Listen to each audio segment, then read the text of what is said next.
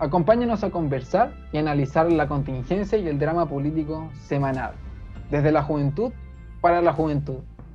Porque la política demostró que estaba desconectada. Nosotros estamos para acercarte, aterrizarte, entretenerte y conectarte con una visión desde la juventud para la juventud. Porque sabemos que nuestra generación está viviendo la era de la desinformación.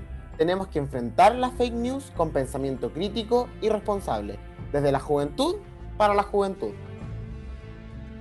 Porque fue la ciudadanía la que le dijo a la política, están desconectados, porque nos enredan, nos confunden y nos dividen. Buscamos conversación, queremos buena política y nuestro principal valor es el de la libertad. Acompáñanos cada domingo en un nuevo capítulo de Desconectados.